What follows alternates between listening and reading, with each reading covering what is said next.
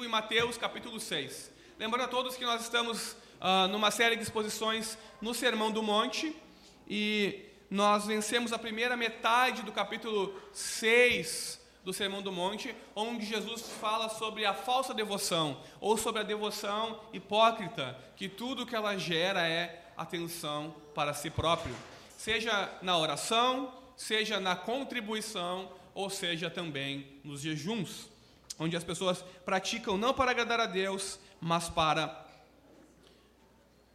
ganhar destaque, ganhar honra, ser considerado alguém piedoso e religioso. Agora, Jesus ele muda o foco nessa segunda metade do capítulo uh, ah, 6, da nossa devoção pessoal para a nossa lealdade. Nós falaremos a respeito disso agora. Abram as Bíblias de vocês comigo então em Mateus capítulo 6.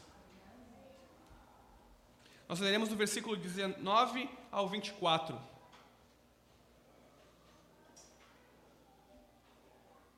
Vou pedir para o Tadelli fechar a porta, por favor, que diminui o som.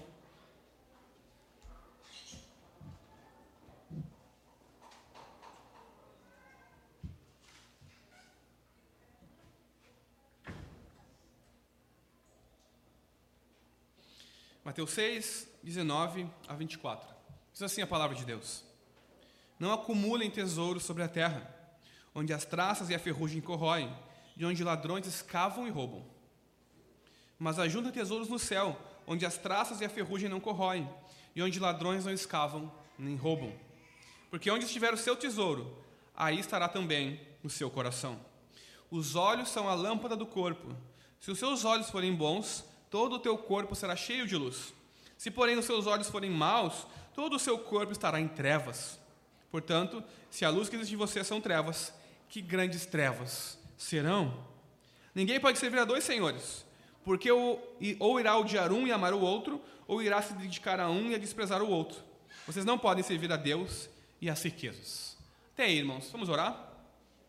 Senhor, eis-nos aqui, diante de Ti, diante da Tua palavra e te pedimos, fala conosco, nos instrui, nos ensina, ó Deus, a sermos leais a Ti e a termos a nossa devoção somente para Ti. Ajuda-nos a Te amarmos sobre todas as coisas, a não termos outros deuses, isto é, ídolos no nosso coração, que nos impeçam de sermos completamente leais e dedicados a Ti. Abençoa-nos, fala conosco, nos ensina.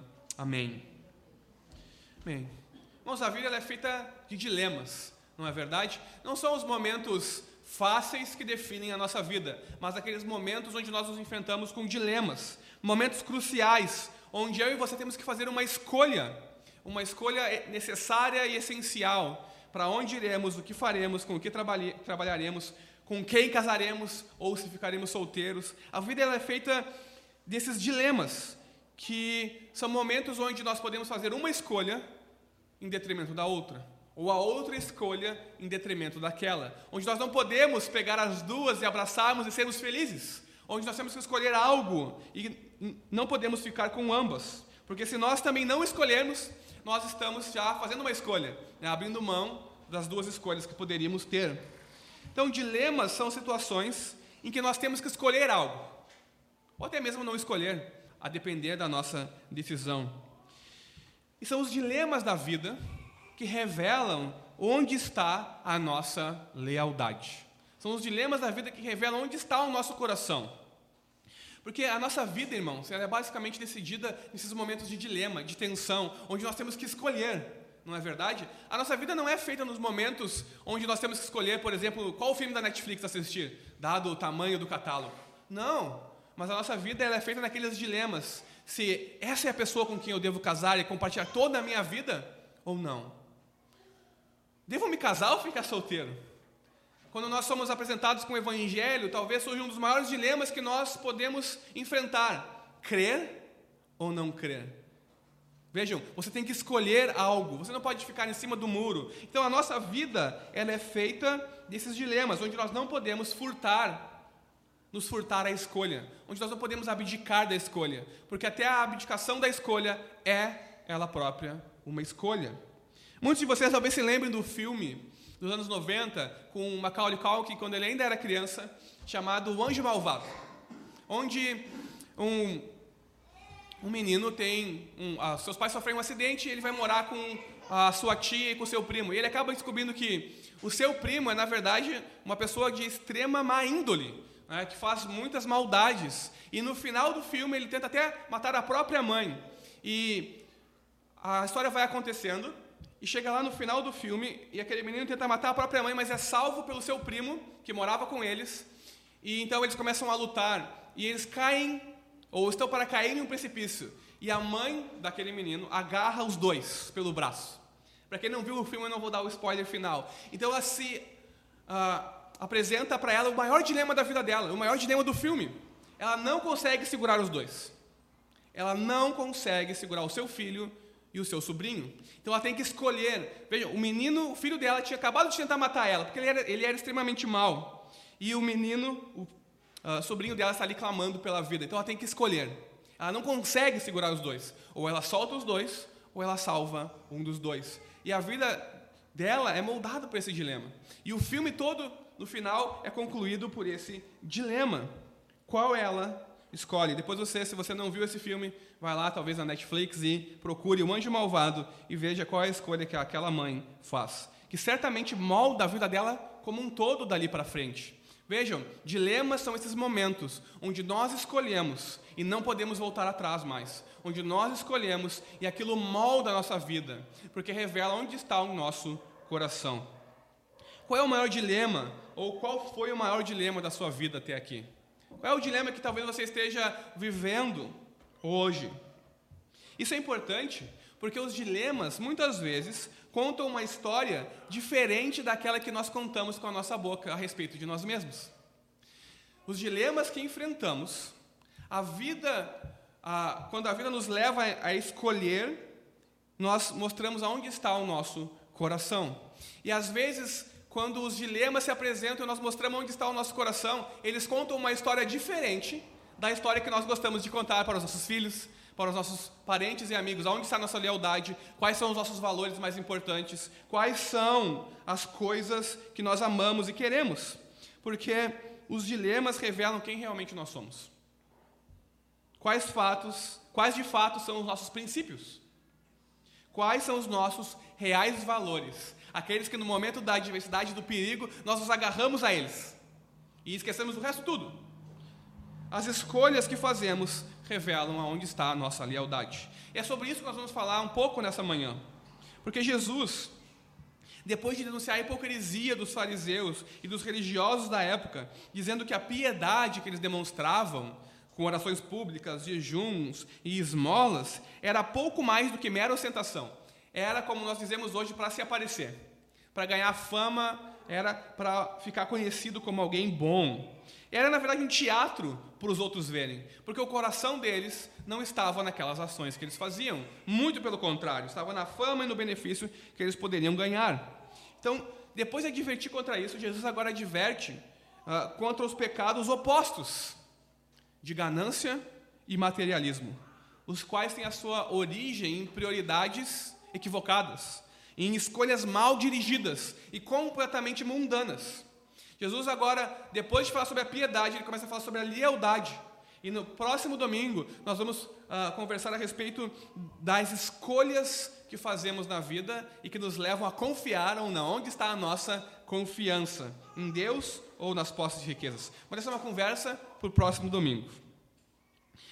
Qual é a postura que Jesus exige dos seus discípulos diante dos dilemas da vida? Qual é a postura que Jesus espera que os seus discípulos uh, tomem diante dos dilemas da vida. Mais especificamente, para ficarmos no nosso texto, qual é a postura que Jesus exige diante do dilema de acumular tesouros na terra ou de acumular tesouros no céu? Qual é a atitude, a escolha que Jesus exige diante desse dilema?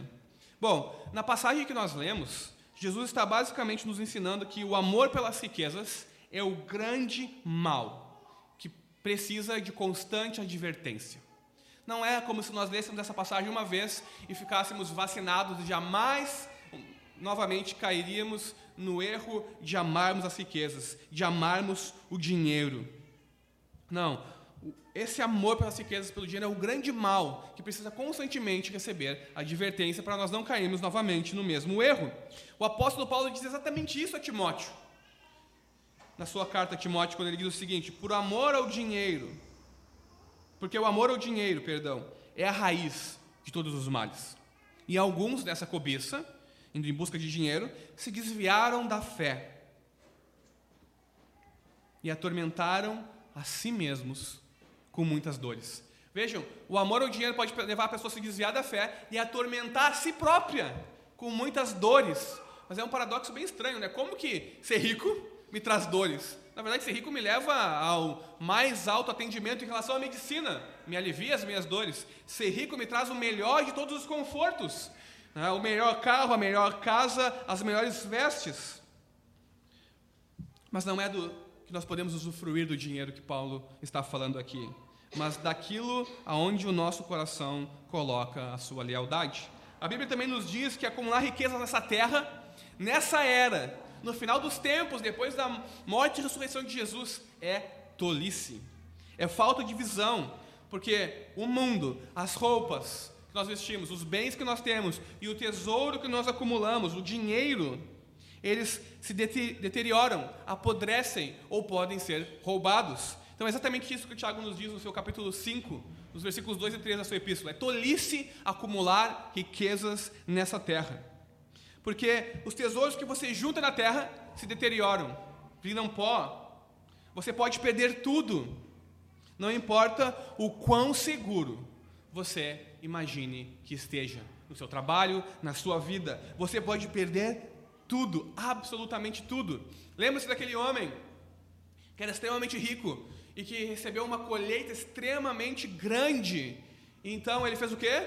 Depositou a sua confiança, a sua lealdade naqueles bens. E ele falou com a sua própria alma que ela agora seria satisfeita, saciada, e que ele iria construir grandes celeiros e guardar os seus bens e desfrutar por toda a sua vida. E o que Deus diz?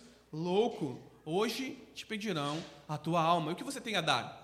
Vejam aonde ele depositou a lealdade e a confiança. Bom, o meu e o seu problema é que nós não somos imunes às riquezas. Eu e você não somos imunes à tentação das riquezas. Na verdade, nós somos constantemente tentados a acumular riquezas. Para nós, para usarmos apenas conosco, para o nosso bem, para a nossa felicidade, para a nossa alegria, para a nossa beleza, seja para o que for. Irmãos, não é à toa que a nossa sociedade é louca por dinheiro, literalmente louca por dinheiro. Tudo que a sociedade faz, tudo que os homens do nosso tempo fazem é correr atrás da máquina, atrás do dinheiro. Para quê? Para desfrutarem com aquilo que eles consideram bom, para terem prazer. A sociedade é fascinada pelo dinheiro que pode comprar. Porque o dinheiro pode comprar coisas, pode nos comprar isso, pode nos comprar aquilo, ou aquilo que nós imaginamos. A nossa sociedade é tão fascinada por adquirir as coisas que nós compramos com dinheiro que não temos. Nós vamos lá e compramos algo que não precisamos em prestações a perder de vista e adquirimos uma dívida. E vivemos em crise financeira. Um ponto aqui: se você vive em crise financeira, na verdade, a crise financeira não é a respeito do seu dinheiro, mas é um problema do seu coração, um problema de ganância, porque você quer coisas que não tem e que não precisa. Na verdade, isso é um problema de cobiça. Não é porque o seu salário é pouco, é porque você quer mais do que pode ter. Vejam só a diferença. E é por isso que o consumismo na nossa sociedade é algo tão uh, palpável. Nós conversamos com as pessoas, talvez em cinco minutos de conversa, elas vão dizer: ah, eu preciso comprar tal coisa para ser feliz. Ah, está me faltando tal coisa em casa para ser feliz, para que eu possa fazer tal e tal coisa. E quando nós paramos para pensar, aquilo que nós pensamos que nos falta é completamente supérfluo. Nós podemos viver sem isso. Nós podemos viver, mas o consumismo diz que nós não podemos, porque o consumismo é o que move a sociedade, e a sociedade é movida por amor às riquezas, por amor ao dinheiro. E o amor ao dinheiro é movido pelo quê? Pelo descontentamento, pela ausência de ter algo. Se eu não tenho algo que eu quero, eu vou lá e trabalho, ou às vezes não, né? Às vezes eu vou lá e, e cometo um crime para ter o que eu quero. Então, o descontentamento, essa falta de algo que nós pensamos que vai nos trazer felicidade. Então, esse amor ao dinheiro leva à frustração e à ansiedade. Frustração quando nós não temos e ansiedade para adquirirmos aquilo que pensamos que queremos ter. Dessa forma, irmãos, a busca pelas riquezas só gera ansiedade. É isso que Paulo estava falando com a, alguém se desviar da fé mas só, e ficar rico, ir atrás de riquezas, mas só trazer para si próprio, só trazer para si próprio tormento, com muitas dores. É ansiedade, frustração.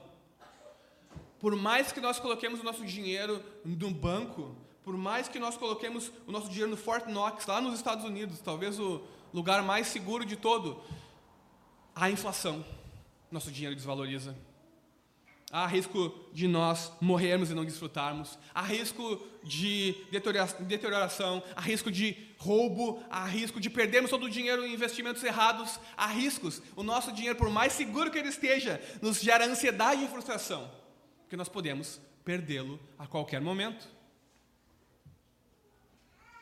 Então, essa ansiedade e frustração é fruto pela busca do dinheiro, porque nós colocamos a nossa confiança e a nossa lealdade naquilo que nós buscamos.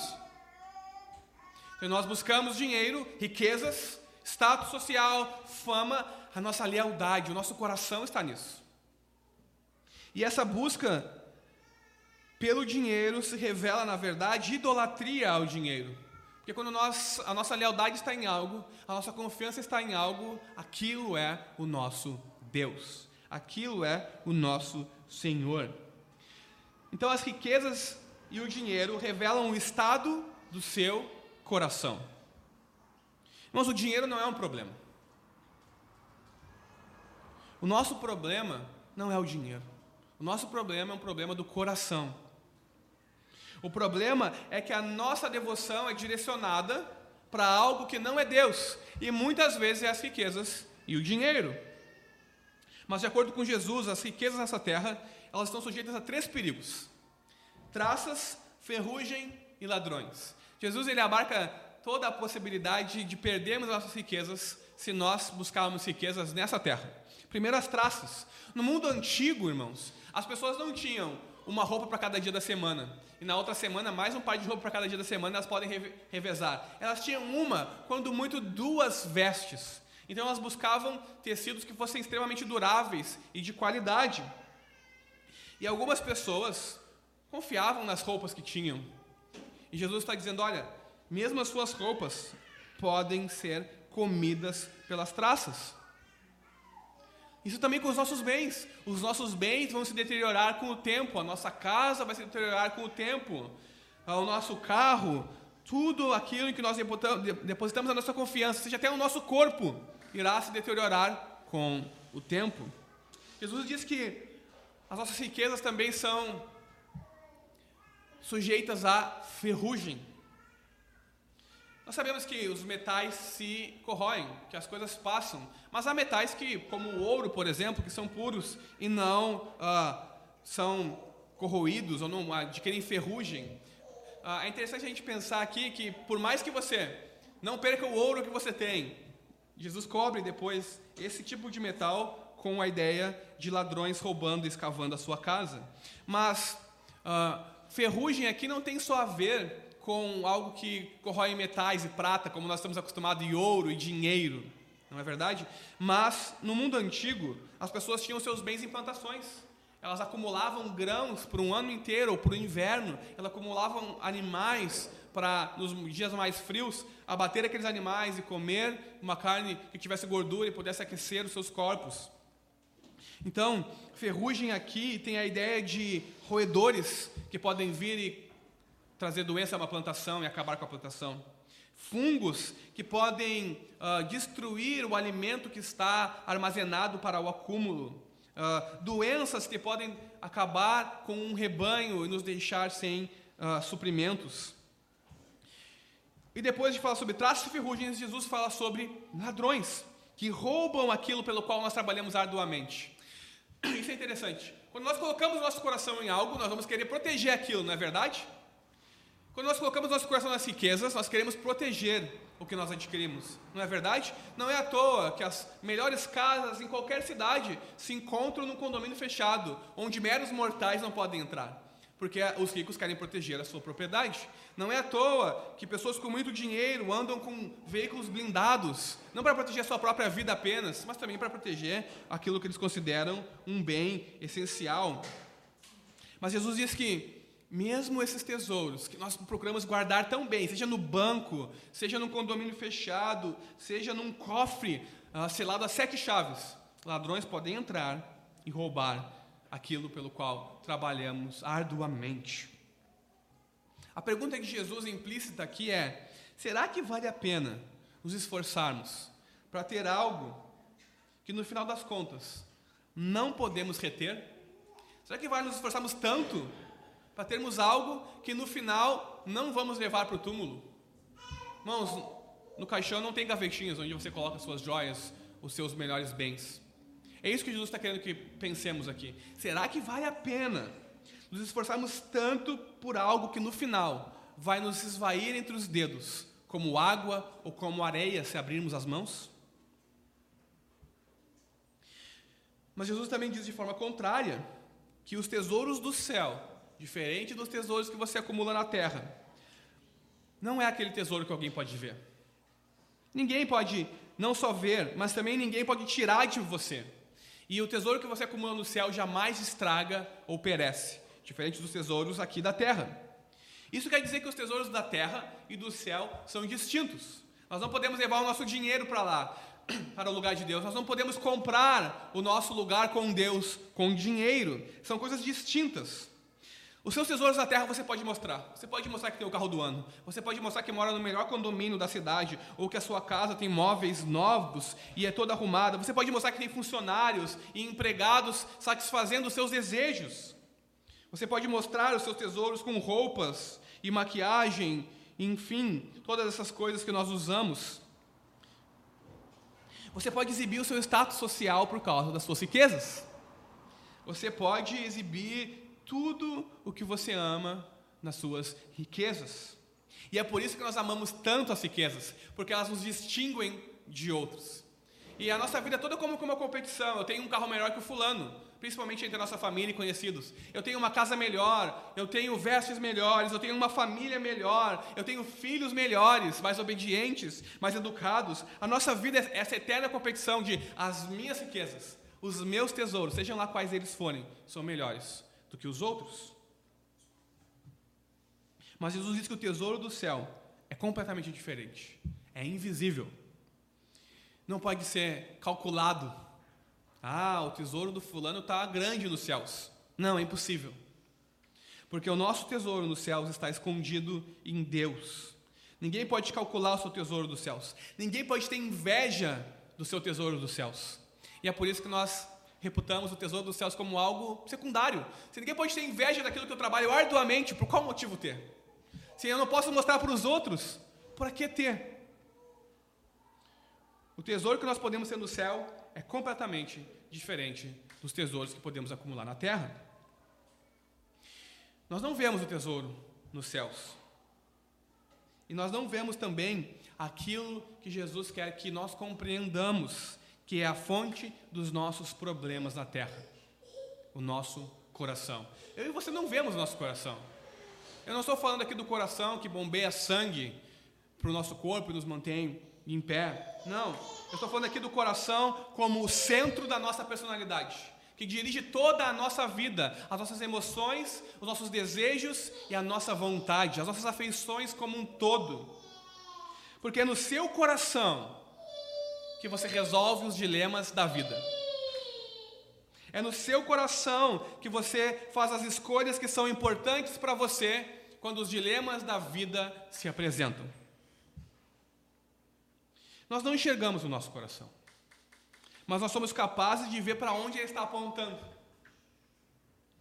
E o nosso coração aponta para aquilo que adoramos. Para onde está o nosso tesouro? Para onde o seu coração está apontando nessa manhã? Aquilo que toma as nossas forças, aquilo com o qual nós gastamos o nosso tempo, aquilo com o qual nós nos empenhamos para ter, pelo qual trabalhamos arduamente, pelo qual investimos os nossos recursos, aquilo que mais buscamos. Esse é o tesouro do nosso coração. E onde está o nosso tesouro, aí está o nosso coração. Para onde o seu coração está apontando?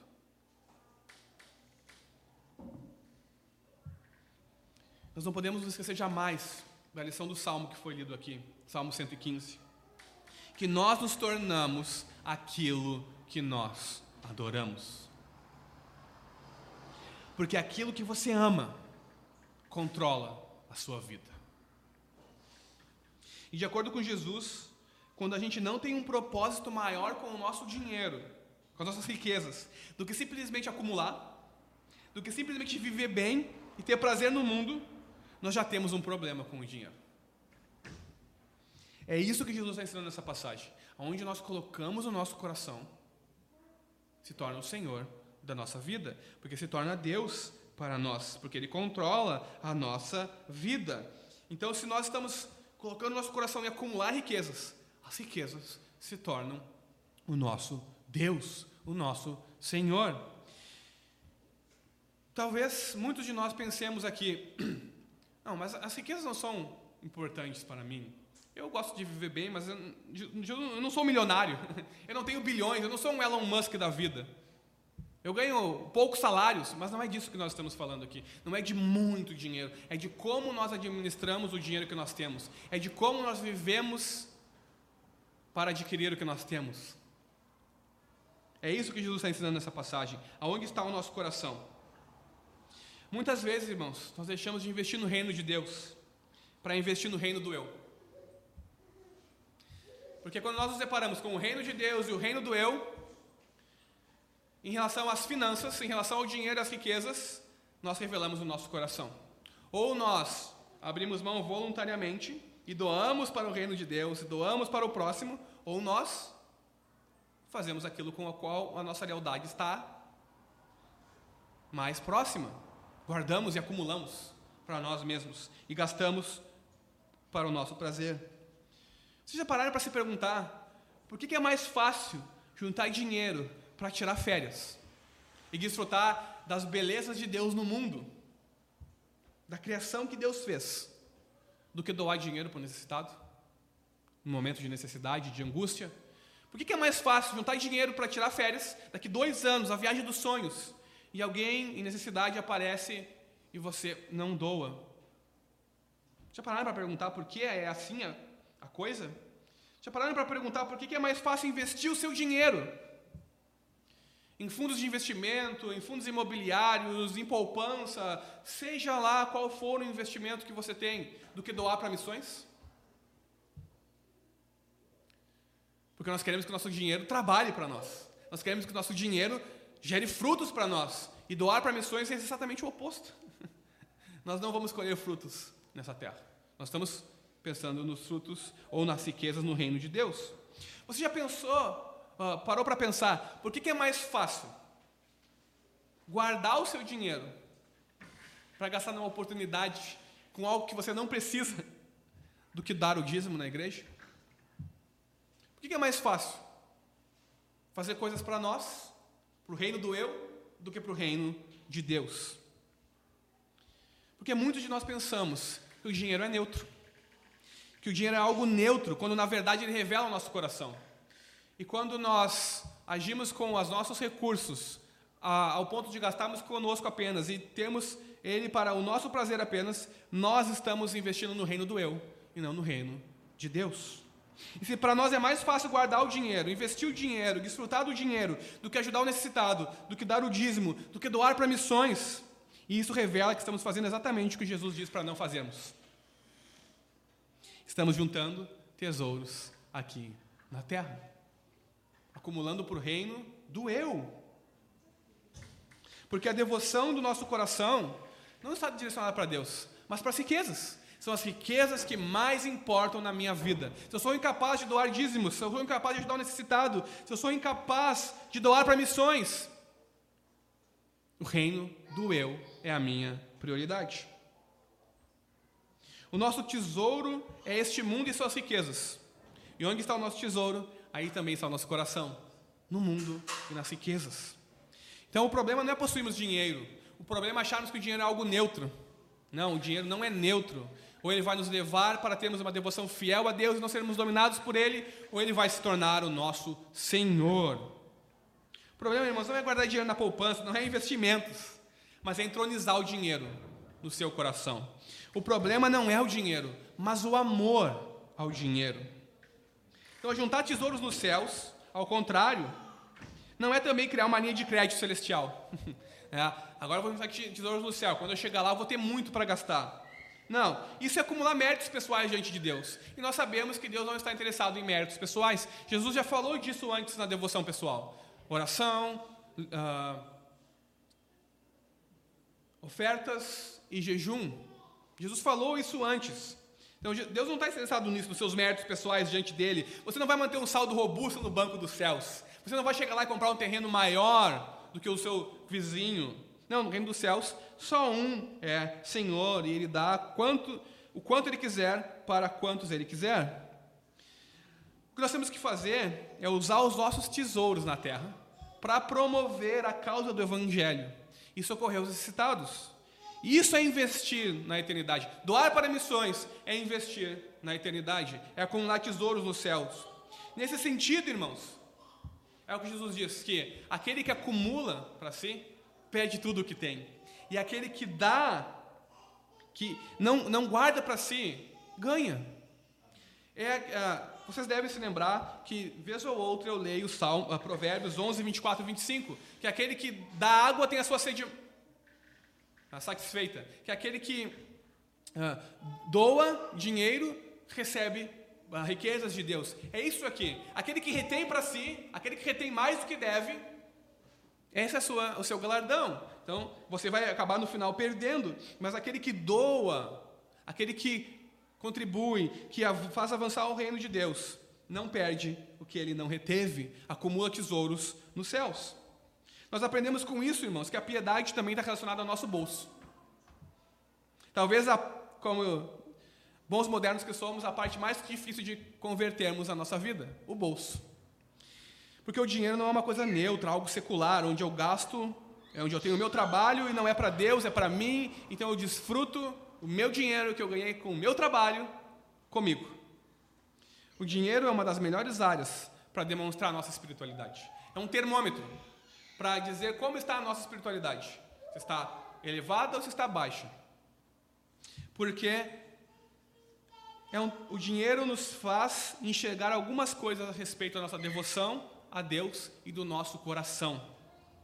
Jesus está perguntando aqui nessa passagem: aonde está a sua lealdade? Essa é a nossa pergunta. Aonde está a nossa lealdade? Nas minhas riquezas ou em Deus? No que você deposita em última instância a sua confiança e a sua devoção? Nas riquezas ou em Deus? Porque aquilo com o que você realmente se importa ocupa o seu coração.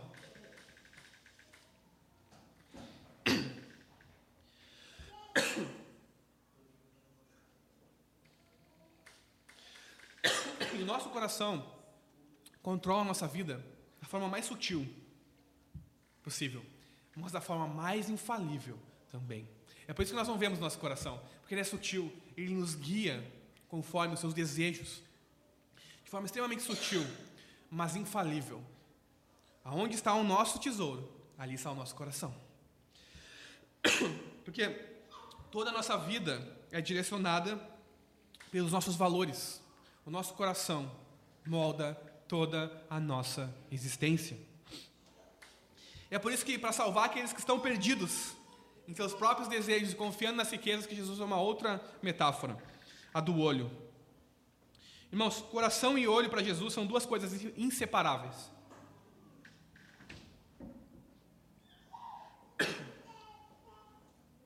A metáfora de Jesus do olho é como o farol de um carro.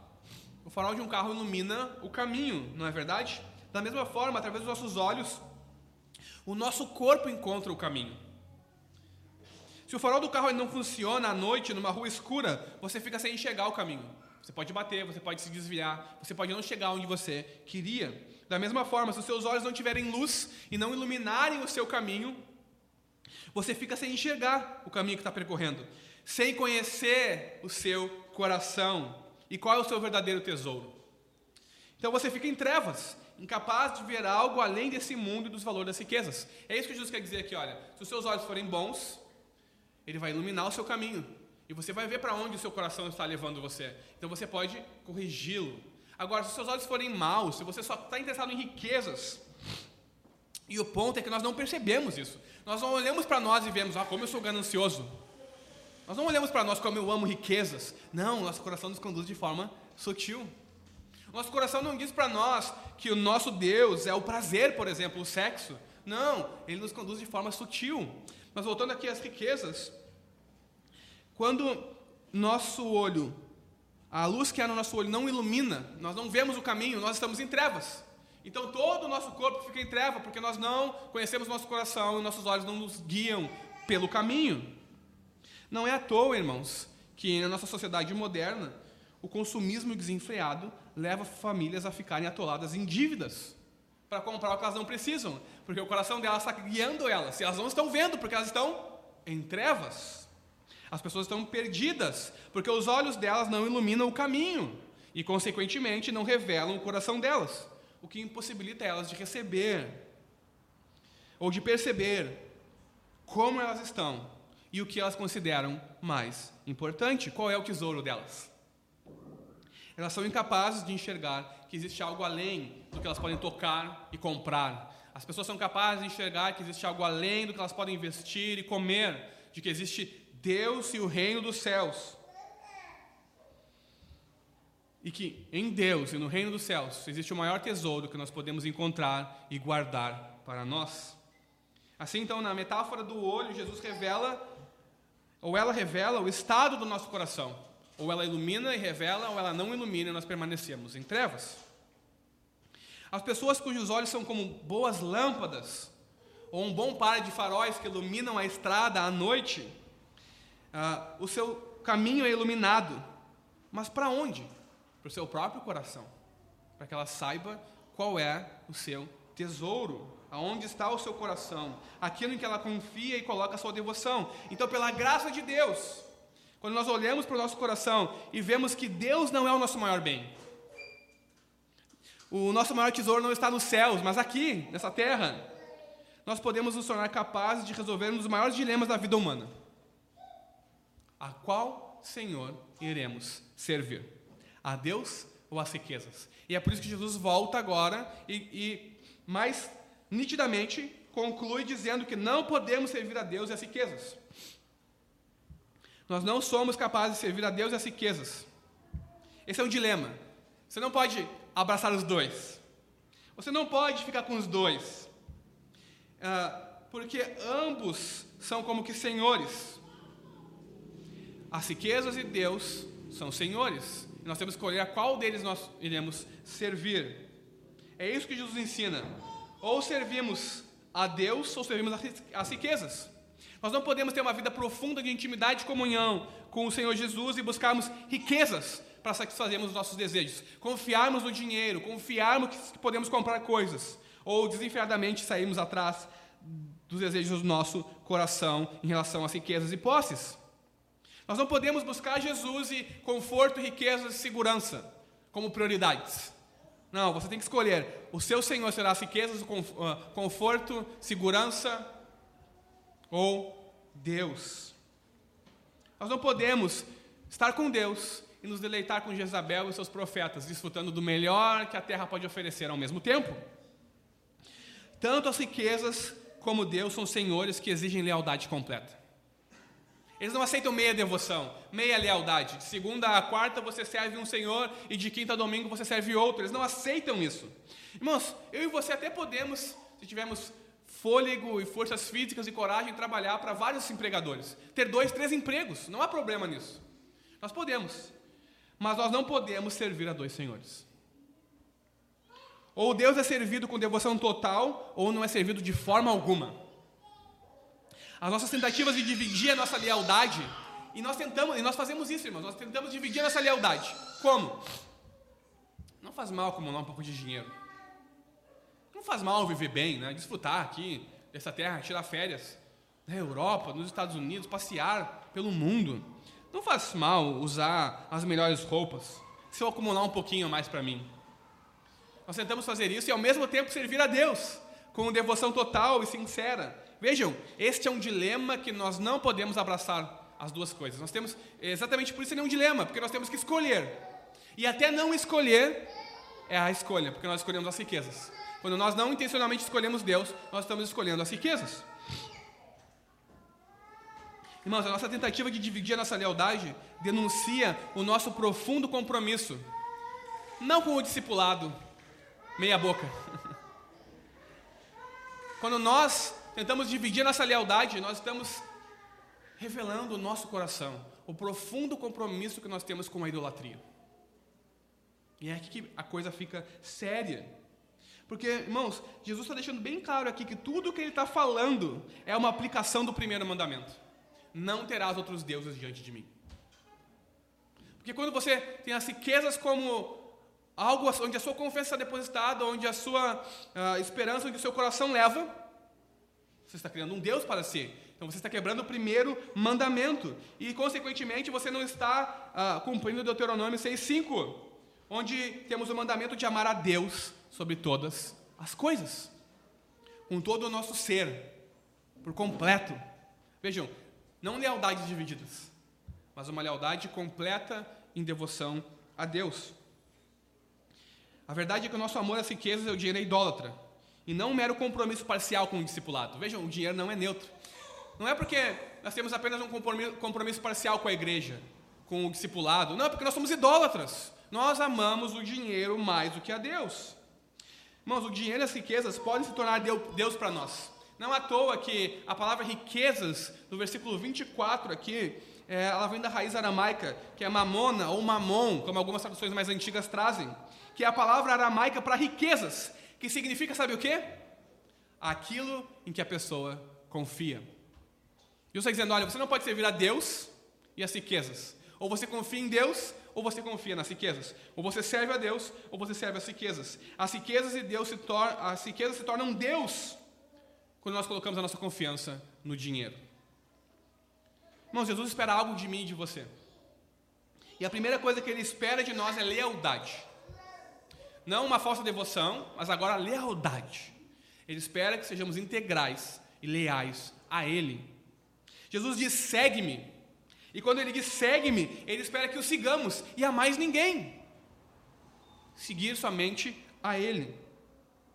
Irmãos, nós precisamos reconhecer, para encerrar, a triste realidade de nos considerarmos cristãos, de verdade, e ainda termos amor ao dinheiro, ainda sermos apegados às riquezas. Eu e você ainda estamos sujeitos a essa tentação, constantemente. Ainda estamos sujeitos a gastar o nosso dinheiro com coisas que não honram a Deus, com coisas que são supérfluas, com coisas que só fazem uh, desonrar Deus. Como nós caímos nessa tentação? Como nós caímos no laço do diabo em relação às riquezas? Em primeiro lugar, nós perdemos o senso de valor da graça de Deus. Nós nos acostumamos fácil com as coisas. Nós nos acostumamos fácil com a igreja boa, com uma pregação e acabamos uma pregação expositiva do evangelho e acabamos tomando aquilo por garantido. E acabamos, talvez, às vezes, fazendo da igreja o nosso ídolo. Nossa, tenho, a minha igreja é diferente das outras. A minha igreja prega o evangelho, os louvores não são antropocêntricos. E acabamos tornando isso, isso o nosso ídolo. Nós nos apegamos fácil às coisas e nos esquecemos daquilo que realmente importa. E isso também com a graça de Deus. Nós somos como uma criança pequena que prefere brincar com o pacote de presente, porque é colorido e cheio de desenhos, do que abrir o pacote e ver o brinquedo que está lá dentro. Não é que ela não queira o que está lá dentro. Ela quer, mas ela quer brincar com o pacote primeiro. Nós somos como essa criança. Nós brincamos de discipulado, nós brincamos de com Deus e de igreja, enquanto nós queremos também desfrutar das riquezas desse mundo. Nós queremos também desfrutar do que há de bom e vivermos da melhor maneira possível. Ou como C.S. Lewis disse, nós somos criaturas medíocres, brincando com bebida, sexo e ambição quando a alegria infinita nos é oferecida. como uma criança ignorante que prefere fazer castelos na lama em meio à insalubridade por não imaginar o que significa o convite de um feriado na praia. Nós somos colocados diante de coisas inimagináveis, mas nós preferimos as que vemos, as que podemos tocar e controlar, porque a nossa lealdade está com elas.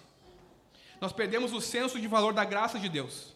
Mas a boa notícia do Evangelho é que podemos recuperar o apreço pelas coisas de Deus e sermos completamente leais a Deus, não por algo que é em nós, mas pela luz do Evangelho irradiando em nós e nos fazendo ver o nosso coração e aonde está a nossa lealdade. Para isso, nós precisamos nos lembrar do valor do Evangelho.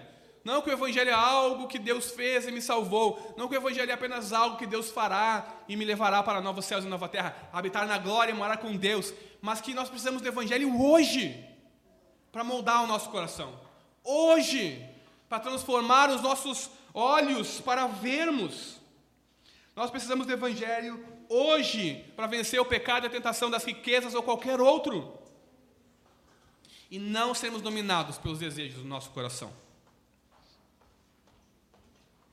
A questão não é o que você faz para sair do buraco que você se enfia. E nós nos enfiamos no buraco.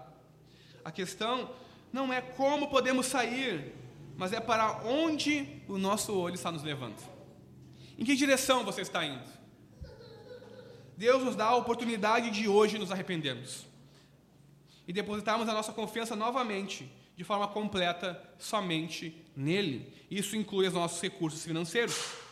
Deus está nos dando a oportunidade de rever a nossa lealdade. Ele está abrindo os nossos olhos para escolhermos entre lealdades, entre as riquezas ou Deus. Um grande dilema da vida: servir a Deus somente ou buscar também as riquezas. Vejam, já, vejam como o dilema vai mudando. Primeiro nós nos colocamos Deus ou riquezas, e nós temos a tendência a ir mudando. Olha, servir a Deus ou também as riquezas. Será que eu não posso servir a Deus parcialmente também as riquezas? Não, nós ou servimos somente a Deus ou as riquezas. Só uma lealdade pode ser a principal. Apenas um Senhor terá preferência. Não podemos servir a Deus e as riquezas. Nós precisamos admitir que muitos de nós queremos o meio termo nessa área. Aqui na nossa igreja, irmãos, muitos de nós queremos o meio termo. Muitos de nós temos dificuldade em dar dízimos e ofertas, porque nós queremos o meio termo, nós queremos ouvir o Evangelho, nós queremos ser abençoados pelo que Deus tem, nós queremos receber a graça de Deus, ter uma família ah, na presença de Deus, que o meu filho ouça o Evangelho. Mas nós queremos também acumular as riquezas para nós. Então nós não damos dízimos e ofertas. Nós damos esporadicamente e. Uh, fiz o meu dever, fiz a minha parte. Não é isso que Deus requer de nós. Nós não queremos perder as melhores oportunidades. Se eu doar para missões, eu posso perder a oportunidade de, em um momento, um grande investimento surgir e mudar a minha vida. Nós não queremos viver sem aquilo que nós achamos que merecemos. Que nós não nos iludamos quanto a isso, irmãos. Deus exige devoção total. Deus exige devoção completa. Jesus exige que os seus seguidores sigam somente a Ele. Ele não diz siga-me, e siga também as riquezas. Siga-me e siga também o seu coração. Então Jesus diz: siga-me, somente a Ele. Que Deus nos ajude, irmãos, para que o nosso olho seja bom e que possamos trilhar o caminho do discipulado irrestrito, o caminho do Evangelho. E que Deus nos ajude a não dividir a nossa lealdade com mais nada, nem ninguém, a não ser a Deus.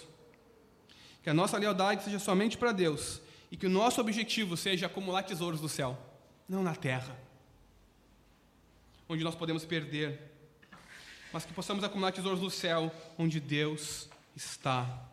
Lembre-se, aonde está o seu coração, aí está a sua lealdade. Aonde você deposita o seu coração, você deposita a sua confiança. E as riquezas podem se tornar Deus para nós. Então, o nosso problema não é de um discipulado parcial, mas é idolatria do coração.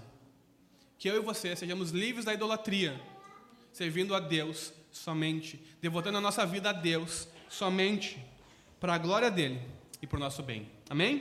Vamos orar?